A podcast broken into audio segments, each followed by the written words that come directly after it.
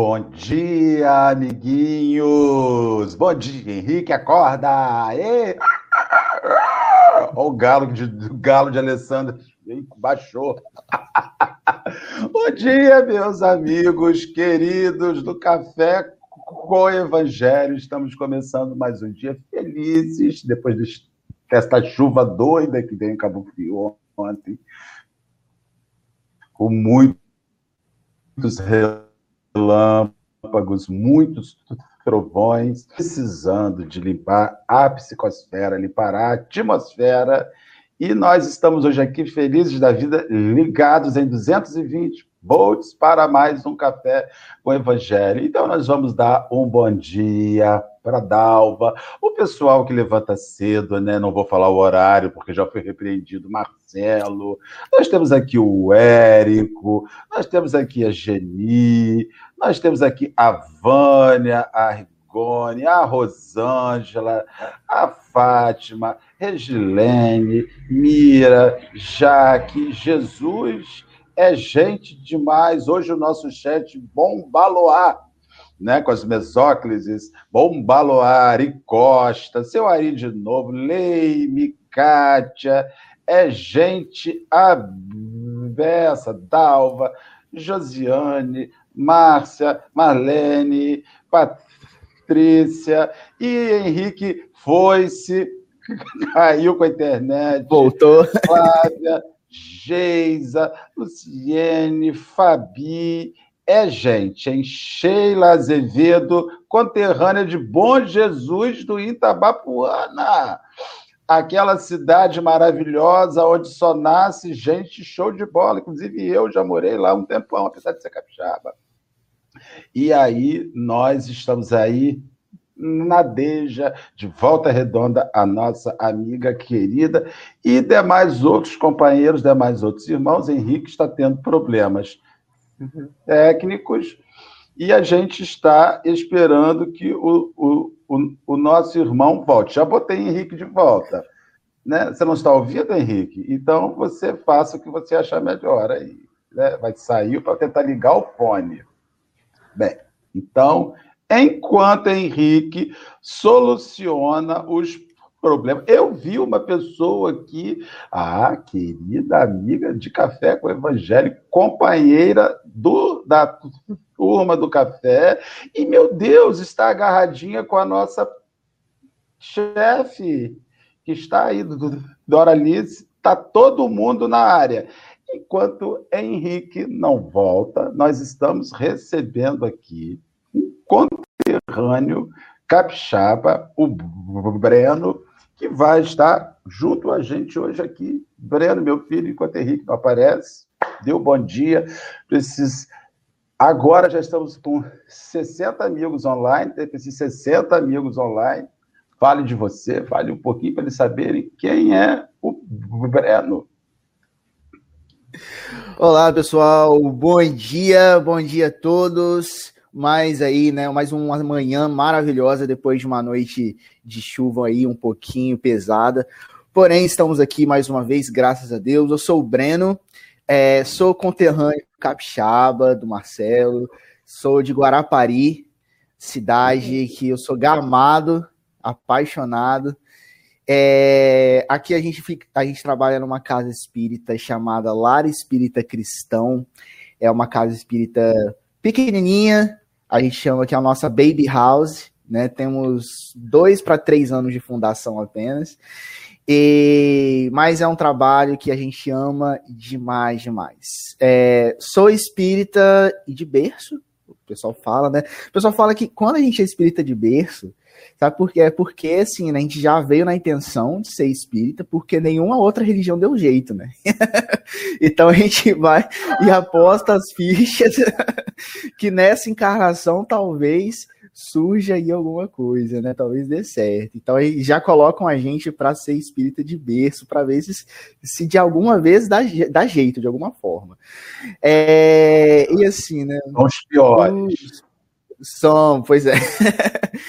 e o, o que o espiritismo, né, o que o estudo das, dessa doutrina, o que a espiritualidade vem realmente somando nas, nas nossas vidas, né? O que esse contato representa é o que faz a gente continuar, né? Em, em meio a tantas dificuldades, em meio a tantos percalços e obstáculos, é, a gente encontra sempre um motivo para ser grato por todo o amparo que a espiritualidade sempre nos dá e que e às vezes também, né, o Marcelo levar umas, umas uns tapinhas de luva no rosto, porque a espiritualidade nem sempre é tão é tão assim carinhosa, igual às vezes até nessas lições mesmo, igual a gente vai tirar hoje. É, hoje é um puxãozinho de orelha, né, Marcelo? Não sei se você sentiu, mas eu senti como como uma chamada na chincha, igual a gente fala aqui. Com certeza. Henrique, querido, você chegou direto do plano espiritual de Rio das Ostras, Rio Ostrense. Deu seu bom dia atrasado para os companheiros, que você tem falta de você, querido. Peço desculpas, mas o, o, alguém resolveu tirar o som e aí eu não escutava mais nada. Meu celular resolveu fazer essa pequena piadola não foi um pouco engraçada, mas aí eu sair, voltar 15 vezes, reiniciar L3, e aí parece que agora ele voltou por obra graça. Tudo bem, Senhor. entendo. Eu entendo o tempo dele, estou aqui. Bom dia a todo mundo, bom dia Breno, bom dia Marcelo, bom dia pessoal do chat. Hum, bom dia. Acho que agora só um bom dia me resta. É isso aí. Vamos força para cima, que o pessoal está chegando. Meus irmãos, nós vamos fazer uma oração inicial pedindo aos espíritos amigos, queridos, que sustentem essa manhã, pedindo ao, a Jesus, aos espíritos que nos envolvem, aos nossos anjos guardiães que estão conosco, o anjo guardião do Henrique, o do Breno, o anjo guardião, o anjo guardião de cada um dos companheiros que nos assiste, que os envolva, que os abrace. Senhor, nós te pedimos por aqueles também que estão acamados, que estão hospitalizados, que nos assistem nesse momento, que esse café com o Evangelho seja uma fonte de bom ânimo. Jesus, nós te pedimos por aqueles que estão agora, neste momento, chorando a partida de algum ente querido por conta do, desse vírus letal para tantas para tantos companheiros e por diversos outros motivos que eles foram reconduzidos. Nós te pedimos que os abençoe, que os envolva, que os abrace, que lhes dê um bom ânimo. Seja um encontro feliz, Senhor, esse encontro que vamos fazer agora. Graças a Deus e vamos iniciar o nosso café com Evangelho.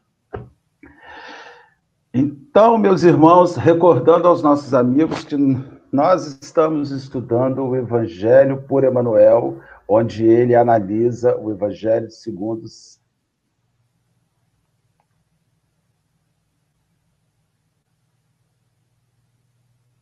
Mateus, o apóstolo. Nós vamos estudar hoje, vamos começar hoje o momento em, em Mateus 5, versículo 42, quando ele, ele, dá, ele dá a seguinte informação: dá ao que te pede e não dê as costas ao que deseja tomar-te um empréstimo. O texto que nós vamos ler hoje o Concessões, que eu vou colocar o banner aqui agora. É, acho que vocês vão reparar que tem um negócio especial nele, Henrique. Olha só, aquela letra, né? Aquela letra diferenciada que a gente descobriu como é que coloca. Eu não poderia passar em branco, porque eu vi no, no canal do, do Café uma edição especial onde constam as letras especiais. Você vê, você vê as letras Não sei como Escrita direta. Isso é tudo escrito direto, isso é tudo fenômeno mediúnico. Isso aí a gente não procura. Nunca tinha, não sabia que era possível no YouTube a pessoa entrar dentro do, do servidor da Google e alterar a fonte do servidor da Google. Você vê o poder da mediunidade da pessoa. Então, está Isso que é a mediunidade do século XXI. É, é século XXI. o texto de hoje está no Reformador, foi publicado inicialmente no Reformador de junho de 1964 4, mas também está no livro da Esperança, no capítulo 41. Breno, querido, vamos começar a ler, a estudar e refletir sobre o texto? A palavra é sua. É, bom, quando eu peguei para ler, é, e aí você me orientou assim, Breno, a gente pode ir comentando cada. Aliás, cada parágrafo, né? Você vai entendendo aí como a gente vai direcionando essa dinâmica. E assim, quando eu li logo o cabeçalho da passagem do evangelho que está ali encabeçando essa lição, eu já fiquei, meu Deus, só aqui realmente já dá um, alguns comentários, né? Porque quando ele diz é, dá o que te pede e não dê as costas ao que deseja, tomar-te um empréstimo, e eu achei interessantíssimo essa palavra que ele usou. É, empréstimo. Porque durante o nosso tempo aqui encarnado, a gente perde completamente a noção dessa palavra. Nós substituímos a, o conceito, nós substituímos a noção de que o que nos é conferido nessa, nessa encarnação é algo emprestado e a gente cai na ilusão material da posse. Nós passamos anos e anos da nossa existência acreditamos que o que temos significa posse e pertence a nós. Então, temos dificuldade de dar. Quando nos é pedido um empréstimo, né, temos dificuldade de entregar. Porque aquilo que eu preciso conferir ao outro é, é simplesmente compartilhar aquilo que me foi conferido. Né? E quando lá no nosso Pai Nosso, a gente diz, inclusive, é, perdoai as nossas ofensas, assim como nós perdoamos, é, na verdade, deveria ser é, ao contrário, que possamos perdoar assim como somos infinitamente perdoados.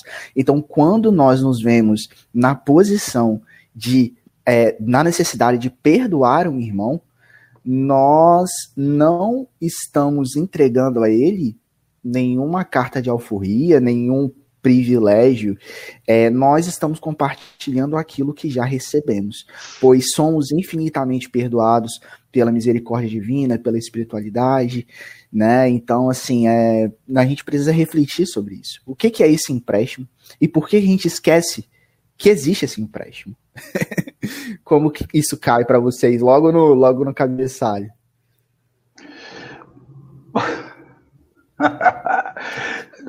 Na verdade, é, me, me, e me lembra muito uma coisa que eu falei outro dia com os amigos, falei sobre impermanência. Nada é permanente. Tudo, ah, minha casa, minha família, meus filhos, minha mulher, meu marido, meu trabalho, meu dinheiro, nada é meu, tudo não é, nada é permanente. Outro dia a gente estava pensando sobre, eu estava conversando com a Dora, aí eu falei assim, ah, momentos, né, que a gente estava falando assim, eu falei, olha, Dora, até o trabalho que a gente faz hoje, ele não é permanente, um dia ele acaba. Quanto tempo vai levar, a gente não sabe, mas nada é permanente. E, e a questão é o que, que você faz enquanto isso permanece com você. É o, o uso que você dá a essa moeda, né? Porque vai passar. Tudo vai passar. E no final vão te perguntar, e aí? Vamos acertar a conta agora de enquanto esteve sob a sua responsabilidade, enquanto, Henrique, esses 26 milhões de dólares que você tem aplicado Bitcoin esteve na sua responsabilidade, o que, que você fez com esses 26 milhões de dólares, né? De Bitcoins que você tem na cara de aplicador de investidor financeiro. Tem, então, isso é mesmo, cara. Tem, mas estou te falando, cara. É aquele cara. Então, essa é imper... conscientizar-se da impermanência, da temporalidade, do tempo que você vai passar com as coisas, que você vai fazer com aquilo. Isso me chama muita atenção. Eu posso, posso fazer uma coisa? Eu acho que, assim, beleza, eu concordo com toda a interpretação. Mas, assim, ele nem diz para dar um empréstimo, né? Ele diz só para não virar de costas ele nem pede tanto. É que a gente quer, quer, quer ser a pessoa que dá o empréstimo. Mas ele sabe que a gente talvez não consiga dar ainda. Então o que ele pede é tipo assim, dá atençãozinha pelo menos. Tudo bem, não vai dar empréstimo, ainda está apegado. Beleza, mas dá atenção, não de costas não. Escuta pelo menos o que a pessoa está pedindo. Vê se é possível emprestar metade. dá uma atenção e eu acho que a gente tem dado pouca atenção ao que os outros estão falando e com isso a gente tem dado pouca atenção em pedir também. A gente se coloca muito na pessoa. Ontem eu tomei essa lição ontem no texto. Eu me coloco na, na visão sempre do que vai dar o um empréstimo, não de quem vai dar pedindo, né? E eu acho que a gente, como a gente não se escuta, não escuta muito o empréstimo dos outros, não está disposto a ouvir, a gente também não está disposto a pedir. E eu acho que a gente precisa reaprender como, como uma criancinha. Reaprender a falar, falar tudo que está sentindo, falar tudo que está querendo, falar sim, não, por quê. Porque a gente tem que parar com esse achismo de se reconectar com as pessoas. E para se reconectar, Deus dom da fala. A gente precisa falar, se abrir mais, emprestar mais, receber mais empréstimo, pagar empréstimo, se for o caso. Fica a dívida. Isso. E que nós possamos, assim, né, é, usufruir desse empréstimo e compartilhar, não, não tanto dessa, dessa posição de, de devedores, como se fosse obrigação. Devedores que somos, beleza, somos muito devedores de todos os recursos, todos os privilégios aí que foram conferidos para nós, né? Mas é, sem esse peso, porque quando, igual o Henrique trouxe, né, igual eu simplesmente eh, não viro as costas, quando eu simplesmente me coloco ali à disposição, tal como narrado no livro Paulo Estevão, e aí Emmanuel conta que quando Jesus é, chama Estevão, Estevão, na mesma hora, ele diz, eis-me aqui, Senhor. E quantos de nós temos a disposição temos a disponibilidade, temos a disciplina de, assim, o, o chamado apareceu, né, o, o, o que Estevão tinha, o pouco que ele tinha, foi é, pedido que ele entregasse na mesma hora. Eis-me aqui, Senhor. Né, quando não estamos perdidos em tanto é, é, é, em meio a esse sentimento de apego em que nos iludimos com o apóstolo, nos iludimos do que é meu e do que pertence a mim, nós somos capazes de nos colocar nessa, nessa posição. E quando não somos capazes, né, a, a impermanência vai bater na nossa porta, igual o Marcelo falou. A volta e meia, seremos convidados pela lei da impermanência, pela lei do progresso, né, aquele, aqueles aquela espetada que nos tira da zona de conforto, a realmente abrir mão de certas coisas que, devido ao seu mau uso, começou a nos fazer mais mal do que bem. Então, é, eu, tenho, eu tenho uma, uma coisa que se repete periodicamente na, na minha vida, quando eu fico muito ansioso, muito é, aflito demais nisso. Claro, quando a gente está na dor, quando estamos na dor, mesmo que não seja a nossa intenção, mas por estarmos na dor, muitas vezes eu quero compartilhar isso com as pessoas, não no sentido de desabafar, mas eu sou extremamente é, rude, ríspido, é, amargo, no sentido de fazer as outras pessoas também sentirem essa dor. E aí, o que é a espiritualidade, o que é a providência faz comigo? Quando eu acabo entrando nesse campo vibracional. É, bom, eu sou professor, eu amo dar aula, eu amo me comunicar com as pessoas, então a espiritualidade vai e me dá uma faringite. Aquela faringite assim, bem, bem assim, benéfica, porque a espiritualidade falando assim, Breno, olha só, você não tá sabendo fazer bom uso muito, não. Vamos dar uma desacelerada. Você vai ficar aí uns três dias rouco, sem poder falar muito tá? E para ver se você reafina esse instrumento, porque a, a nossa voz, nós que lidamos com pessoas, é, somos é, convidados a, a, a, falar, vocês que apresentam estudos, vocês que também, né? Nossa, nossa voz é o, um grande instrumento. E o que tem feito, o que tenho feito desse instrumento? Qual tipo de palavra eu estou procurando espalhar? Né? E a lição dessa lição também da concessão, né? Ela traz que quando não somos é, disciplinados o suficiente, ou quando não nos permitimos compartilhar desse instrumento, utilizar dele, é, somos compulsoriamente chamados para abrir mão deles. E ele e, Emmanuel convida assim, nem precisa pensar muito nas histórias de anos e anos e anos atrás, as que foram expostas em museus, nem nada.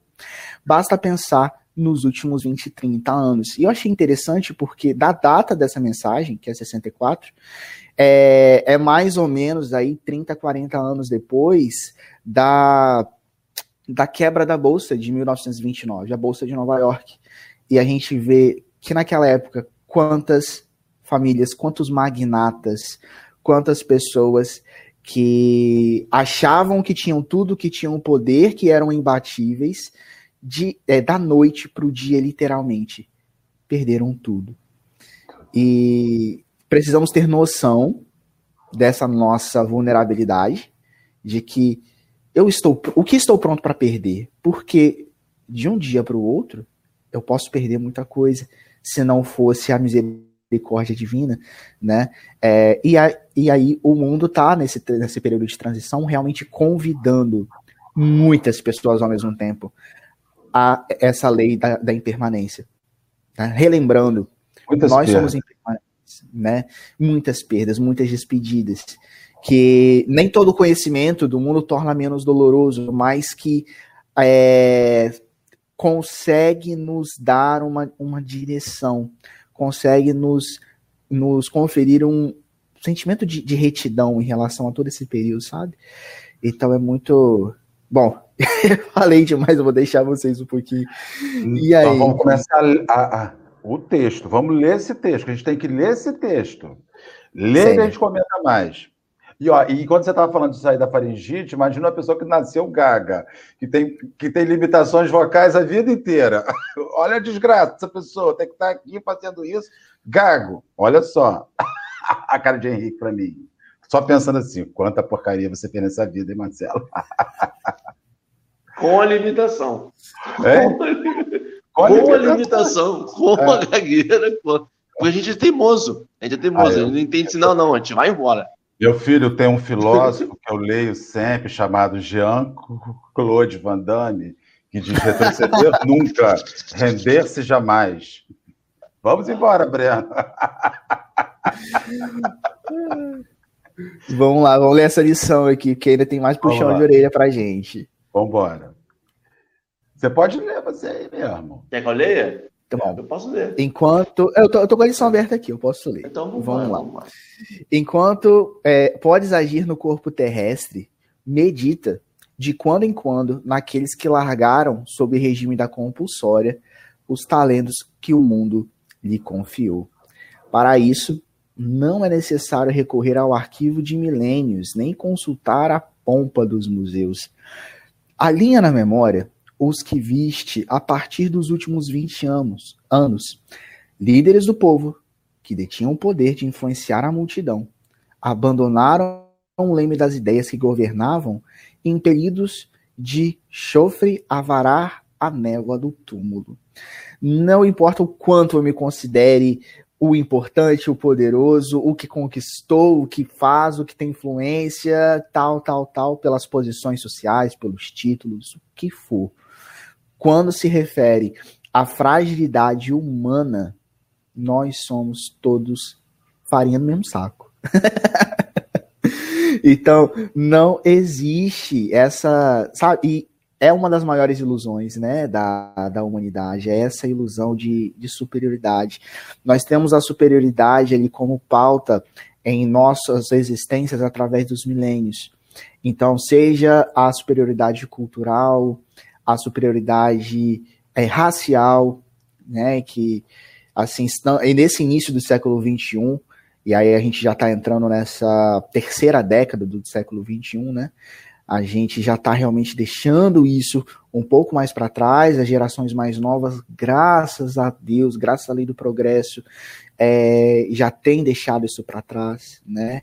Às vezes a nossa geração, ou as, ou as anteriores, que ainda é um percalço nisso, de deixar essa superioridade para trás, mas estamos aprendendo com a misericórdia divina. É, a superioridade religiosa, é, de títulos, de posição social. É, isso, nada disso importa. E aí, quanto mais a gente ouve a história de André Luiz, que tinha suas posições, que tinha os seus privilégios, o seu conhecimento acadêmico, quando chega no plano espiritual, ele é, ainda não consegue trabalhar, ele ainda não se vê no mesmo patamar de outros trabalhadores, porque o conhecimento que ele detinha na Terra, no plano espiritual, não tinha de muita serventia. E aí toda essa pompa que a gente se cerca, né?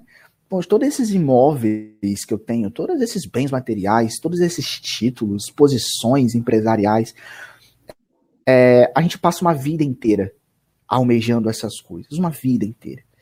E quando a gente é convidado a se retirar, a retornar, inclusive, né, para a nossa verdadeira pátria, nós nos vemos desolados, nós nos vemos perdidos, seja pelas posses materiais que não podemos obter, ou seja pelas ilusões que eu tinha de pertencer certas pessoas do meu ciclo familiar, né? Então, é aí o apego falando mais alto no nosso ego em diversas ocasiões. No Evangelho segundo o Espiritismo tem uma mensagem de uma rainha de França que narra que a, a, a, a, a, a nobreza só acompanhou até o férito do sepultamento.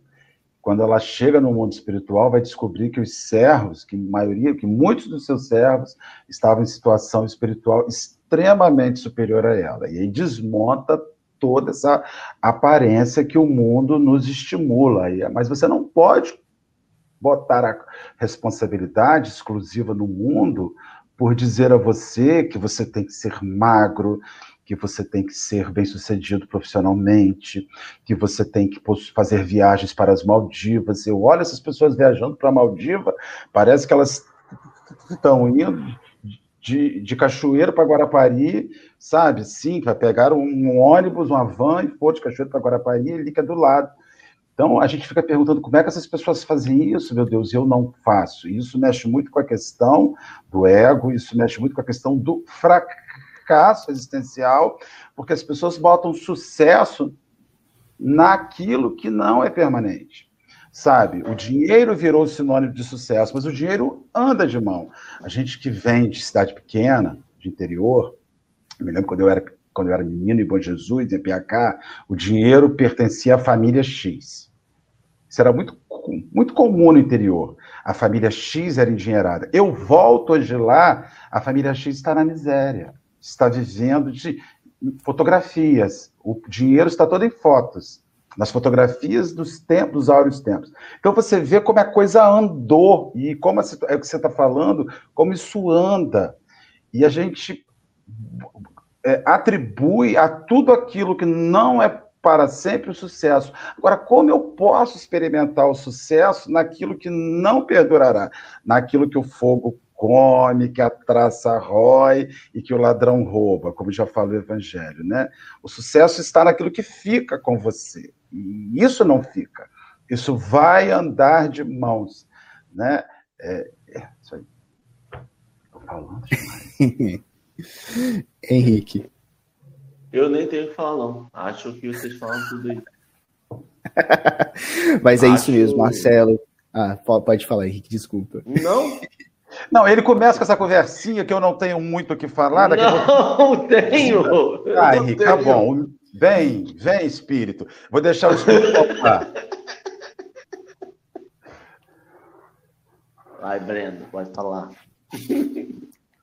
Mas é isso mesmo que o Marcelo estava falando, assim, o quanto que é, a gente esquece isso, né? As posições que eu ocupo hoje, elas são extremamente temporárias. E aí, quando você deu esse exemplo da família, né? Então, assim, e, às vezes a gente já perdeu, né? A fortuna, o status já não existe mais. E achei interessante quando você trouxe, assim, mas a, a toda a riqueza da família está em fotos. Então é quando as pessoas se veem ali é, perdidas, vivendo do passado esplêndido que elas já obtiveram e não conseguem se centrar no presente, que é a raiz de muita depressão, né? O que, que é depressão? Eu me apego demais a algo que já não existe e me recuso a viver o que tenho no presente. Então eu me fecho na dor daquilo que eu perdi. E por isso me vejo é, impossibilitado, desanimado, sem energia nenhuma, para querer viver no presente. Né? Então, muitas pessoas estão vivendo ainda dos seus passados, muitas pessoas estão vivendo ainda das ilusões das fotos bonitinhas que tiram nas Maldivas, né? Igual o Marcelo trouxe também, sabe? Então, assim, é, é como se aquilo ali fosse a representação de um sentimento de autorrealização. Então é mais do que eu verdadeiramente me sentir realizado, basta que as pessoas acreditem que eu me sinto realizado, porque eu preciso mostrar o tempo todo o quanto sou feliz, o quanto sou isso, sou aquilo, né? E a, a lição ela vem trazendo isso de, de uma forma que vem o nosso segundo puxão de orelha. Porque continuando a leitura, ela traz assim, é, magnatas da fortuna, que retinham valiosas delegações de competência para resolver as necessidades do próximo, viram-se de momento para outro privados das propriedades que ajuntaram, coagidos a entregá-las ao arbítrio dos descendentes. Então, assim, o que tenho feito dos recursos é, que possuo, né? É, eu tenho, quando a oportunidade aparece, eu tenho me colocado à disposição, eu tenho respondido a Jesus com eis-me aqui, Senhor, tal qual Estevão fez. Porque às vezes o que é um tanto um, um pouco egoísmo nosso, isso na minha opinião, é um pouco egoísmo nosso, a gente até vai pensa na caridade, faz a caridade, mas a gente programa ela para determinado momento na, no dia, na semana, tal qual um evento. E quanto a, e tudo bem, a gente precisa, né, desse dessa disciplina. E ela é válida, ela é válida. Mas a gente chega num patamar de que isso não, não é o suficiente. Porque a verdadeira caridade chega até nós no momento que a gente não faz ideia que ela tá ali. Então a oportunidade de fazer o bem não é quando eu escolho fazer o bem, não é quando eu bem entender, quando me dá vontade, é quando eu sou capaz de renunciar ao meu conforto temporariamente, porque a necessidade do outro se fez, se fez presente, porque a necessidade do outro apareceu.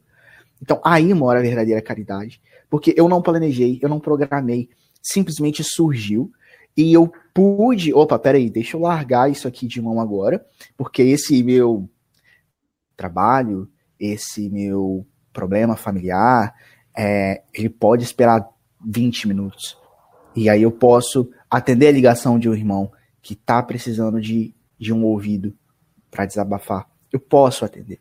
Então é a hora que acontece, não é a hora que eu escolho, sabe? Porque a gente quer ter tanto controle de tudo que a gente acha que mesmo escolhendo o dia hora e minuto exato, não, agora eu vou fazer a caridade, porque agora é o momento da, da atividade e tal, né? É, não é mais o suficiente. Isso tem sido imperioso nos últimos tempos. Não é mais suficiente. Precisa ser na hora que nós somos chamados. E a gente não escolhe quando é chamado. Jesus escolhe. Jesus sabe a melhor hora, né? E, e são nesses momentos que a gente demonstra o quanto estamos preparados para a nossa renúncia, para a nossa concessão.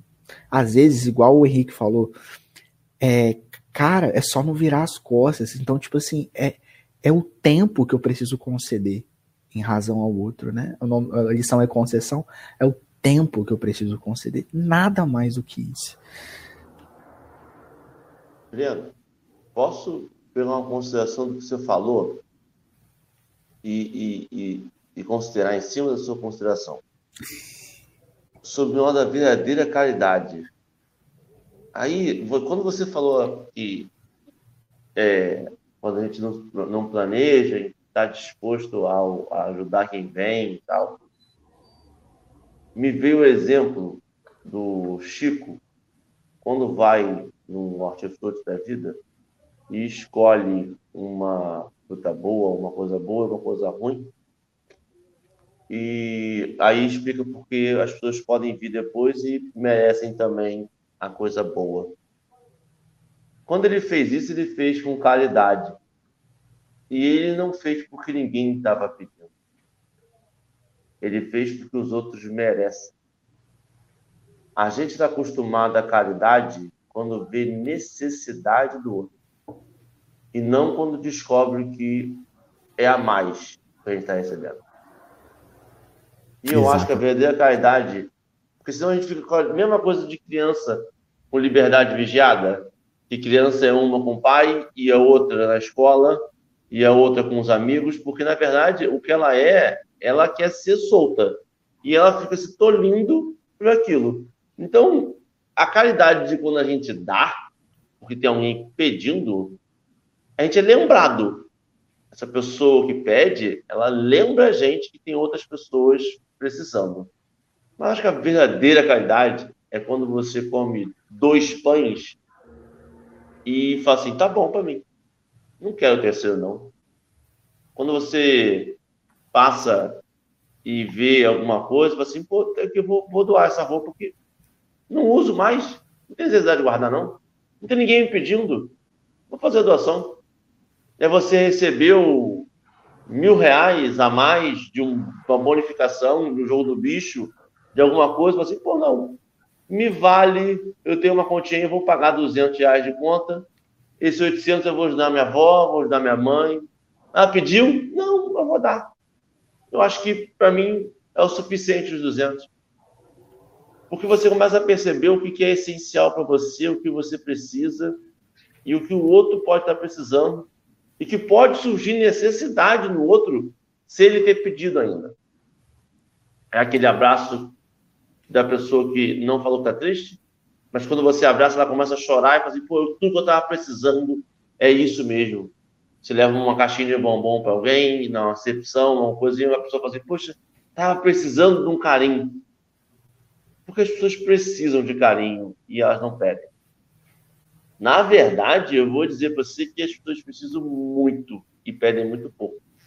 E a gente precisa estar disposto a perceber que a gente tem feito talvez menos do que o necess... menos do que o possível. Eu vejo muito isso, sim. Para para pensar, velho. A gente tem que parar para pensar. Ontem desencarnaram um número recorde de pessoas no Brasil. É, em toda a pandemia, acho que já morreu 317 mil pessoas. E nós estamos aqui hoje saudáveis, falando na internet sobre o amor. Eu não sei, Breno, mas assim, na minha família, graças a Deus, eu não perdi ninguém. Marcelo, Breno perdeu. Olha a benção. Estatisticamente, nós somos abençoados. A gente dá se conta disso? A gente dá se conta de que, gente, é mais um dia de uma loteria sinistra. Nós somos abençoados. Num país com quase 15 milhões de desempregados, eu posso me dar o luxo de escolher o que eu vou almoçar. Não vou escolher entre filé mignon, não, eu vou escolher entre um frango, uma carne, entre um arroz de ovo.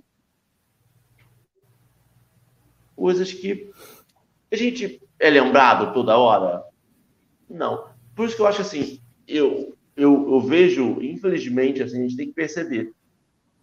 O evangelho é um exemplo e são lições que Jesus acha que é certeza que a gente podia cumprir nesse grau evolutivo.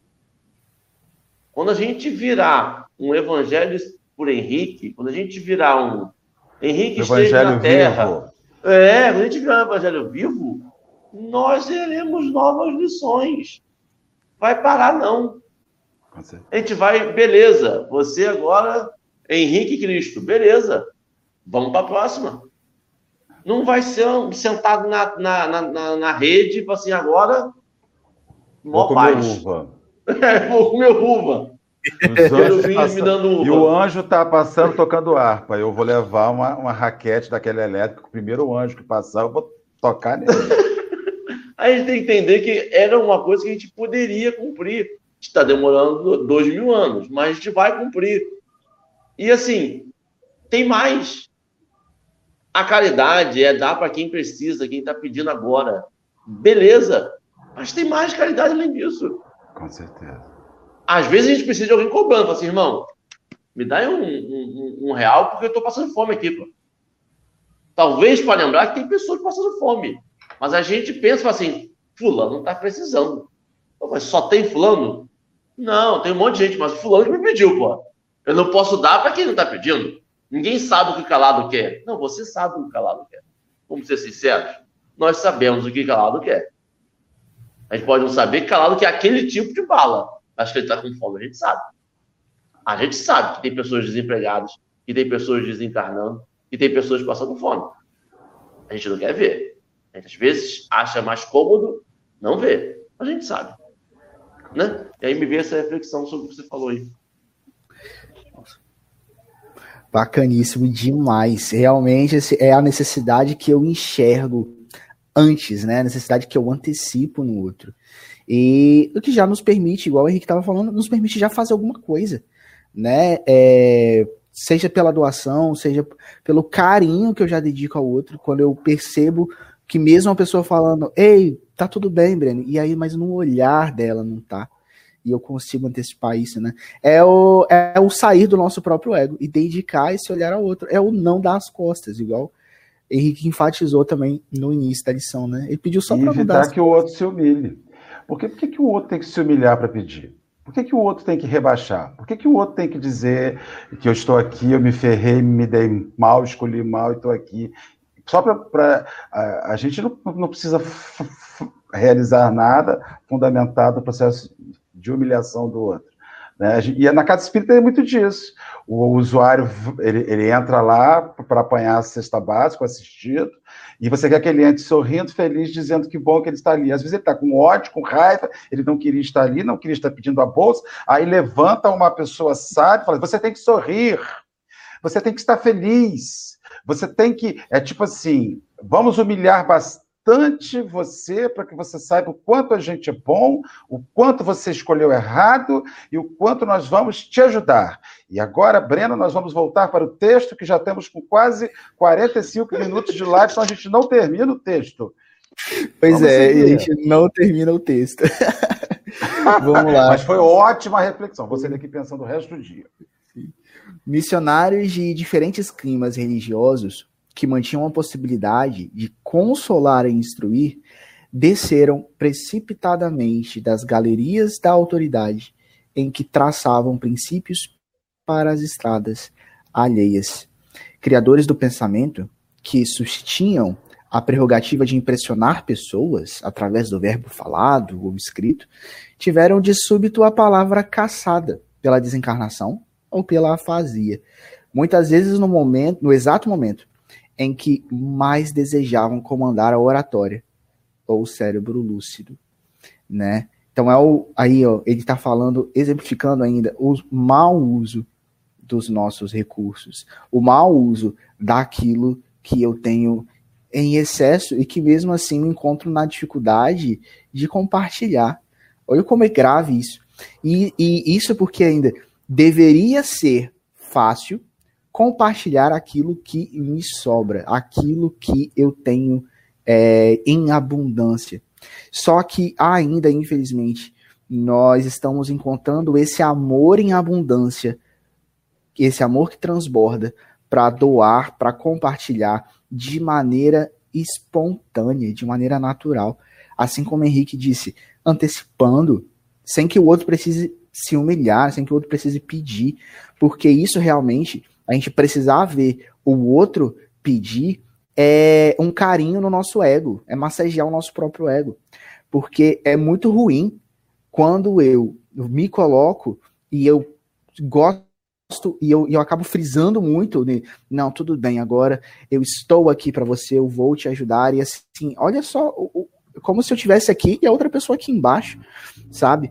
E assim, é, eu preciso descer desse pedestal que eu me coloco, sabe? De não é porque eu tenho muito, então vou... não, não é porque é, é o que me cabe fazer.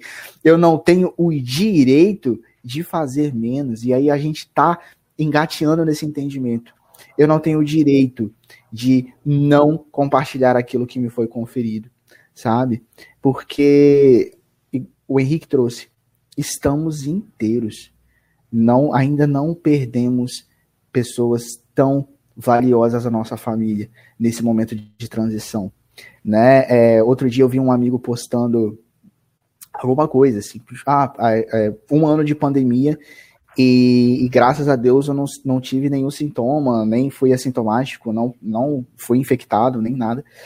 E uh, eu, vi, eu via comentários assim, nossa, é, sortudo, não sei o que, como que você conseguiu, como que é, foi sorte. E aí eu pensando comigo mesmo, rapaz, pode chamar de sorte que eu não digo não, mas a gente sabe que foi bênção, que foi proteção, que, que a gente precisa fazer alguma coisa com isso porque não é à toa que estamos recebendo, ou que é, por, por, agora estamos sendo, como é que eu vou dizer, alvo dessa proteção. Não que as outras pessoas não estejam, porque a misericórdia divina está em todo lugar, né? Que talvez estejamos sendo poupados também de algo que a gente, por mais que falemos, ainda não estejamos prontos para vivenciar. Porque o conhecimento nos confere, mas apenas a vivência nos retifica. Então, a gente precisa estar tá preparado que uma hora essa vivência vai chegar, essa, uma hora esse convite da impermanência vai bater na nossa porta. E aí, como vamos nos portar? Tal como o revoltado que vira inimigo de Deus praticamente e esbraveja contra o mundo e o universo numa armaguez sem tamanho, ou seremos tal qual a pessoa que consegue fazer pazes com o próprio sofrimento e permitir que ele não se alongue para além do necessário, né? Porque a dor volta e meia vai nos visitar e não somos ilesos disso. Porém, a forma como encaremos, né, esses obstáculos são a nossa, o nosso principal desafio. Vamos fazer uma vou dar uma sugestão. Vamos ler o resto do, do, do texto inteiro, e aí a gente volta para ele, briga nele, discute nele, que aí a gente fica mais lido. Daqui a pouquinho tem uma pessoa aí que vai botar um relógio, ela bota o relógio da discórdia. Eu já conheço. Henrique já conhece o relógio, o relógio da discórdia. Vamos ler então. Falta, falta, só três parágrafos também, vamos lá. Não quatro, apenas. Quatro? Cinco. São cinco parágrafos. Ah, criadores do pensamento. Ah, tá, só li até aqui. Vamos lá. Pensa neles, os beneficiários das concessões divinas que te precederam na morte e faz hoje algo melhor que ontem nos domínios do bem, para que o bem te favoreça. Não apenas os dons da inteligência, mas também o corpo físico, as vantagens diversas, os patrimônios afetivos e até mesmo as dores que te povoam as horas são recursos de que te aproprias na terra, com permissão do Senhor, para investi-los na construção da própria felicidade. As leis que vigem no plano físico são fundamentalmente as mesmas que orientam as criaturas no plano espiritual. O empréstimo fala sempre da generosidade do credor que o concede, mas revela igualmente na contabilidade da vida, o bem ou o mal que se faz com ele. É. Aí mais outros dois puxões de orelha pra gente. Se aí, como que cai para nós sabendo que a dor é um dos recursos que precisamos nos apropriar para a nossa para a construção da nossa felicidade, né? É, eu li um trecho, eu, eu, eu gosto de flertar um pouco com o budismo. E existe um, uma passagem na sabedoria budista, né, milenar também, por sinal, que diz assim: a, a ferida é o buraco, né, a entrada por onde a luz entra. Ou seja, às vezes, para a gente deixar que essa luz penetra em nós, para a gente abrir espaço dentro do nosso coração, dentro do nosso ego, para que essa luz possa fazer parte de nós, a gente precisa de algumas feridas. A gente precisa de abrir aí algumas entradas para a luz poder fazer parte de nós, né? Então, é, por mais irônico que pareça, mas é ser grato a cada momento de dor também. Porque, afinal de contas, volta e meia a gente precisa ser puxado para fora da nossa zona de conforto. Eu estou pensando aqui nas concessões e a gente começa a perceber que a vida é um pacote. Né? Só que a gente fica escolhendo o que nós queremos botar no pacote. A vida não é um supermercado. Supermercado, você entra, tem uma prateleira e fala assim: ah, eu quero com glúten, eu quero sem glúten, eu quero carne de primeira, eu quero carne de segunda, eu quero o café, eu quero melita. Então você vai, entra no mercado e você faz o carrinho com escolhas. A vida, ela tem, no processo da reencarnação e, do, e, e dos ajustes, dos reajustes pelos quais nós precisamos passar, um, um pacote perfeito. E muitas vezes a gente senta na espírita e fala assim: a gente não pode ter pedido isso a Deus.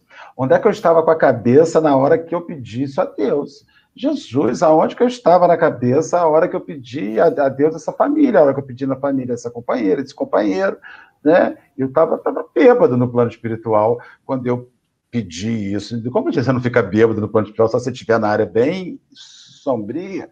Então a vida é esse, é esse, é, é, é, o pacote, a dor é o pacote. E o, que eu, e o que eu vejo é que os grandes homens pelos quais os que mais fizeram as suas concessões, os que mais se ofereceram ao mundo, os que mais se doaram ao mundo, eram pessoas feridas por onde entravam rajadas de luz. O Chico tinha angina, o Chico tinha um deslocamento de retina, o Chico tinha todo um conjunto de enfermidades. No final da vida dele, o Chico estava de cadeira de rodas, produzindo, sabe? Jerônimo Mendonça, estou falando do movimento espírito, gigante deitado, que, que, que naquela posição construiu tanta coisa, produziu tanta coisa sabe? Então, assim, a gente viu tanta gente com marcas, com chagas, com feridas, com, com, com, sendo pessoas que fizeram as concessões, cederam algo mais. Recentemente nós assistimos documentários sobre o Peixotinho. O Peixotinho, um dia antes de morrer, um dia antes de morrer, ainda foi fazer um receituário com a pessoa que bateu na porta. Quer dizer, ele morrendo, os espíritos foram foi ceder uma receita para o enfermo. Então, assim, essas pessoas elas são não, não, não se detêm, elas não param, porque elas sabem que vai acabar e elas vão gerar até a última gota. Não há aposentadoria para a obra do bem. Não há, você não se aposenta. E a gente vê na casa espírita, né? A pessoa está lá, faz cinco anos de evangelização, depois que está. Breno, querido, já estou há cinco anos evangelizando. Preciso dar oportunidade a outro. Faz isso com o seu salário. Ah, já estou há cinco anos concursado público da prefeitura de, daqui de Guarapari. Agora vou sair, vou dar vaga ao segundo lugar que não, não ocupou a vaga. Não faz. Aí você vê quanto que o dinheiro conta. O quanto que a gente só não, não faz as concessões nossas. Nós cedemos vaga para presidente de centro espírita, nós cedemos vaga para evangelizador. Ah, outra pessoa ocupa isso aqui, a gente tem que dar oportunidade a todos. Fala isso no seu emprego. Larga a matrícula que você tem e diz assim: agora eu vou deixar minha matrícula de, do Estado do Espírito Santo, da qual eu ganho 22 mil reais por mês, e vou ceder outra pessoa para pegar essa. Ninguém faz, porque está envolvido recurso, está envolvido dinheiro.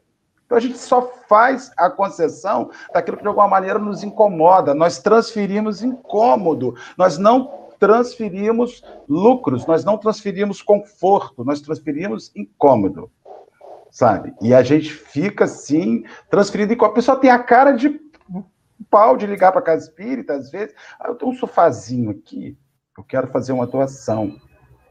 Vocês têm alguém para vir, vir retirar? Eu não sei se ele quer fazer a doação ou se ele quer um, um frete grátis para ir lá tirar aquele trambolho. Quando tu chega lá, tem um buraco em cima do sofá enorme, o sofá está destruído pelo cachorro. E o cara fala assim: Eu estou fazendo a doação e você está exigindo? Aí você vê que a pessoa não queria fazer a doação, ela queria um frete 0800 para o cara ir lá tirar aquilo. Então, assim, as pessoas são muito sem, sem noção, cara. Quando concedem, porque elas concedem coisas que não lhes servem mais, é o que você falou, as pessoas dificilmente falam assim, eu tenho essa camisa aqui, linda, custou 280 reais, mas não cabe mais em mim. Ah, mas custou 280 reais, mas não cabe mais em você. Doa! Entendeu? São essas as minhas considerações finais.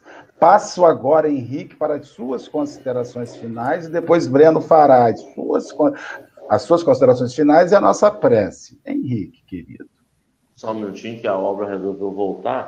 Ah, meu Deus. Tá é a obra do Senhor acontecendo nessa vida. Isso aí é a obra do Senhor. O pessoal é rápido, mas está acabando a casa. Mas ainda não.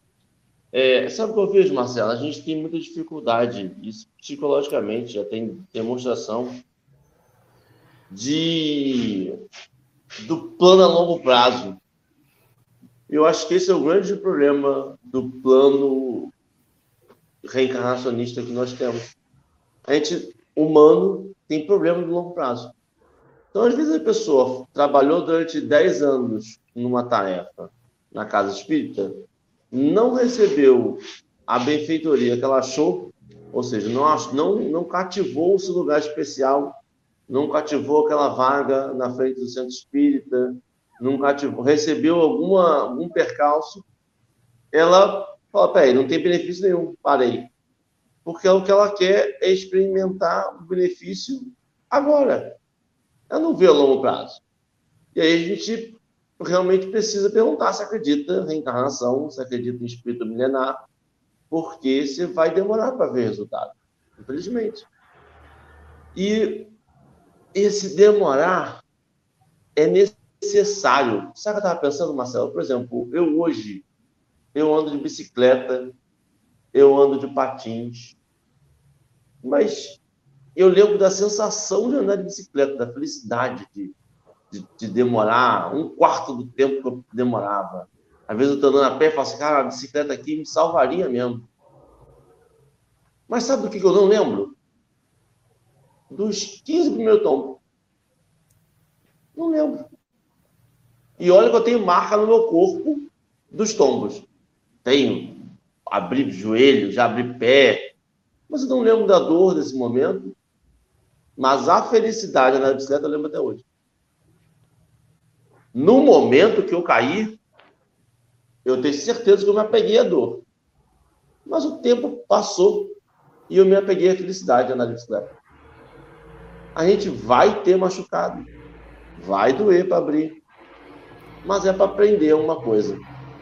E esse aprendizado vai perdurar mais tempo do que a dor que a gente sentiu no momento.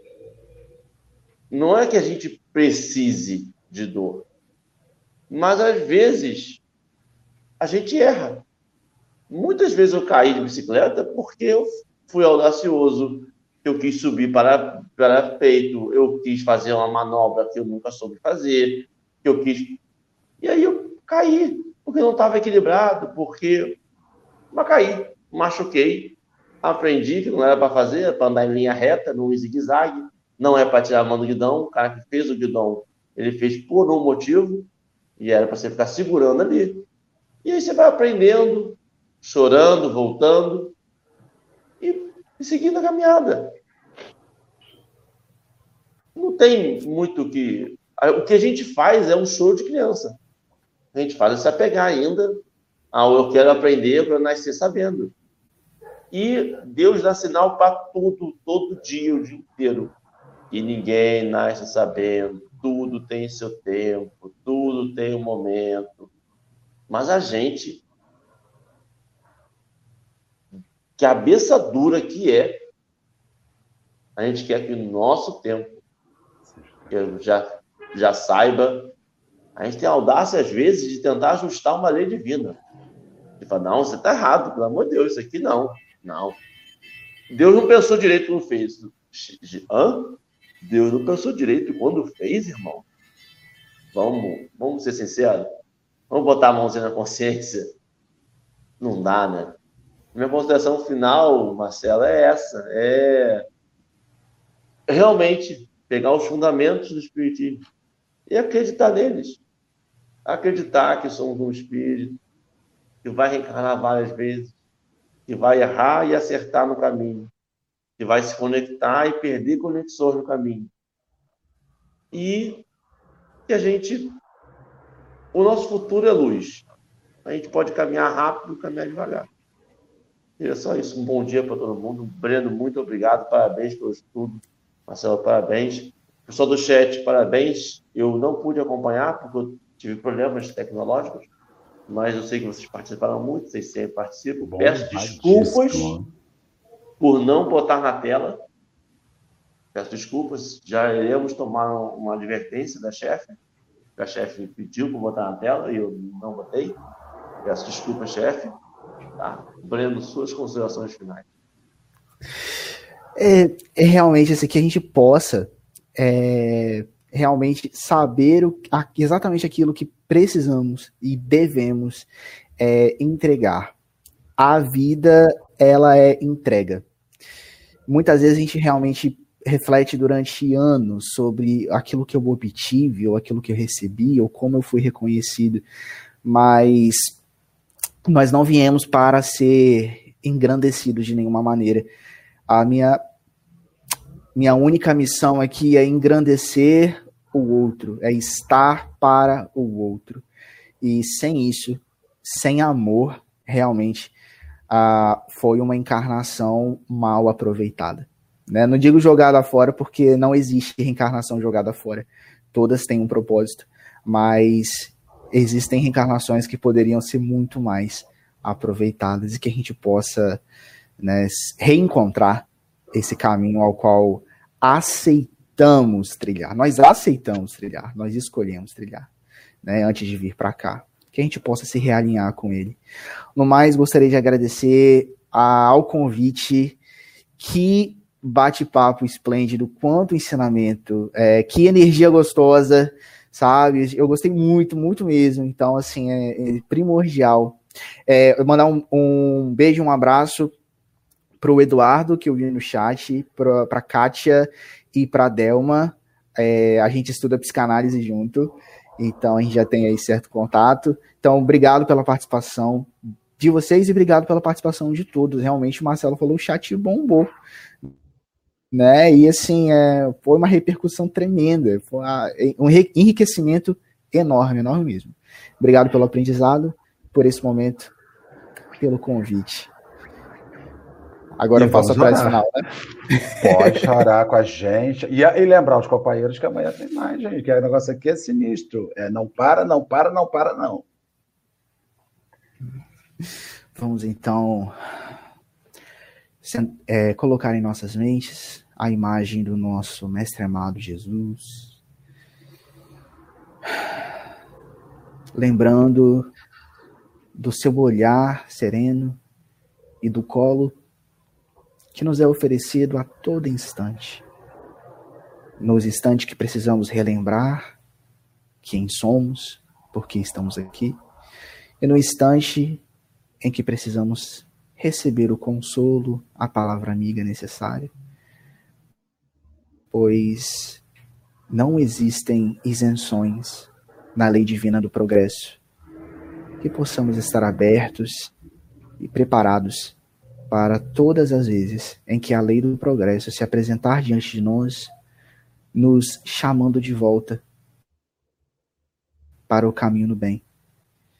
A espiritualidade e que as pessoas que nos, que nos amam possam ser sempre amparadas, assim como aqueles que enfrentam momentos difíceis nesses últimos meses, nesse último ano, pessoas que estão lidando com as suas próprias questões, que estão lidando com sentimentos de perda, a necessidade do desapego, mas que ao fim de todo esse período possamos nos encontrar mais puros de coração, mais simples e mais humildes, desapegando daquilo tudo, de toda a bagagem, material ou não, de todo o rancor que não precisamos mais e que não pode mais ser peso em nossas vidas.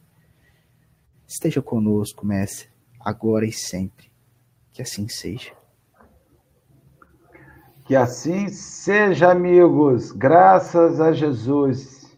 Meus irmãos, até amanhã. Foi uma delícia estar com vocês.